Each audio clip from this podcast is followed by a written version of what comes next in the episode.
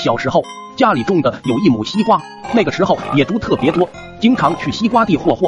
一到晚上，老爸老妈就会拿个叉子去西瓜地守西瓜。那天晚上爸妈走后，我一个人在家甚是无聊，突然就想起了少年闰土，想我和那闰土年纪相仿，人家却是一个勇敢的少年，我岂能坐以待毙？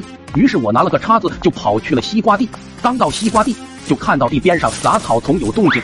从这动静上来看，是野猪无疑了。一来就发现野猪了，简直天赐良机，不可错过。我这一插下去，明天必将成为全村的插猪勇士。想我小小年纪就有如此成就，老爹到时岂不赚足了面子？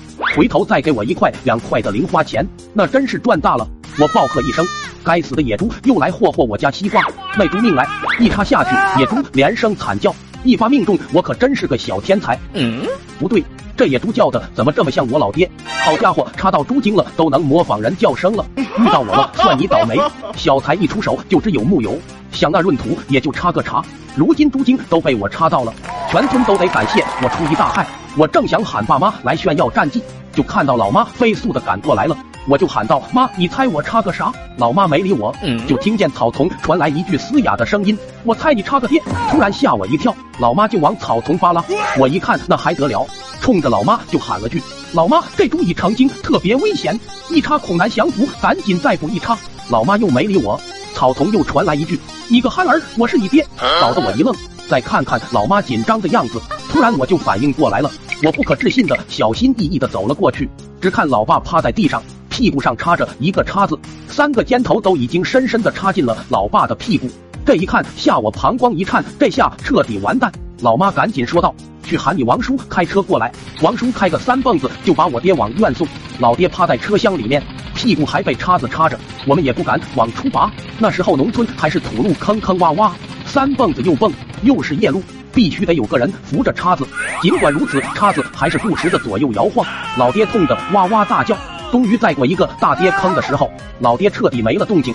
大家都知道，人要摔跤的时候，本能的就想抓住什么东西。王叔过跌坑的时候，丝毫没有减速，人都要被颠飞了。我和老妈本能的就抓紧了叉子，被王叔颠的先是左右晃了两下，又往下按了一下，最后被甩的一下把叉子拔了出来，左左右右上上下下，老爹一声惨叫就没了动静，估计是痛晕过去了。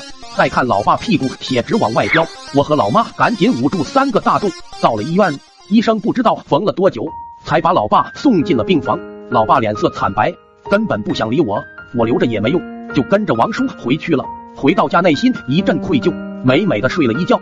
到了第二天，夜幕降临，以往爸妈这个时间都扛着叉出去了，老爸被伤了，不能干活了，估计西瓜地也完了。不行，坚决不能让这样的事情发生。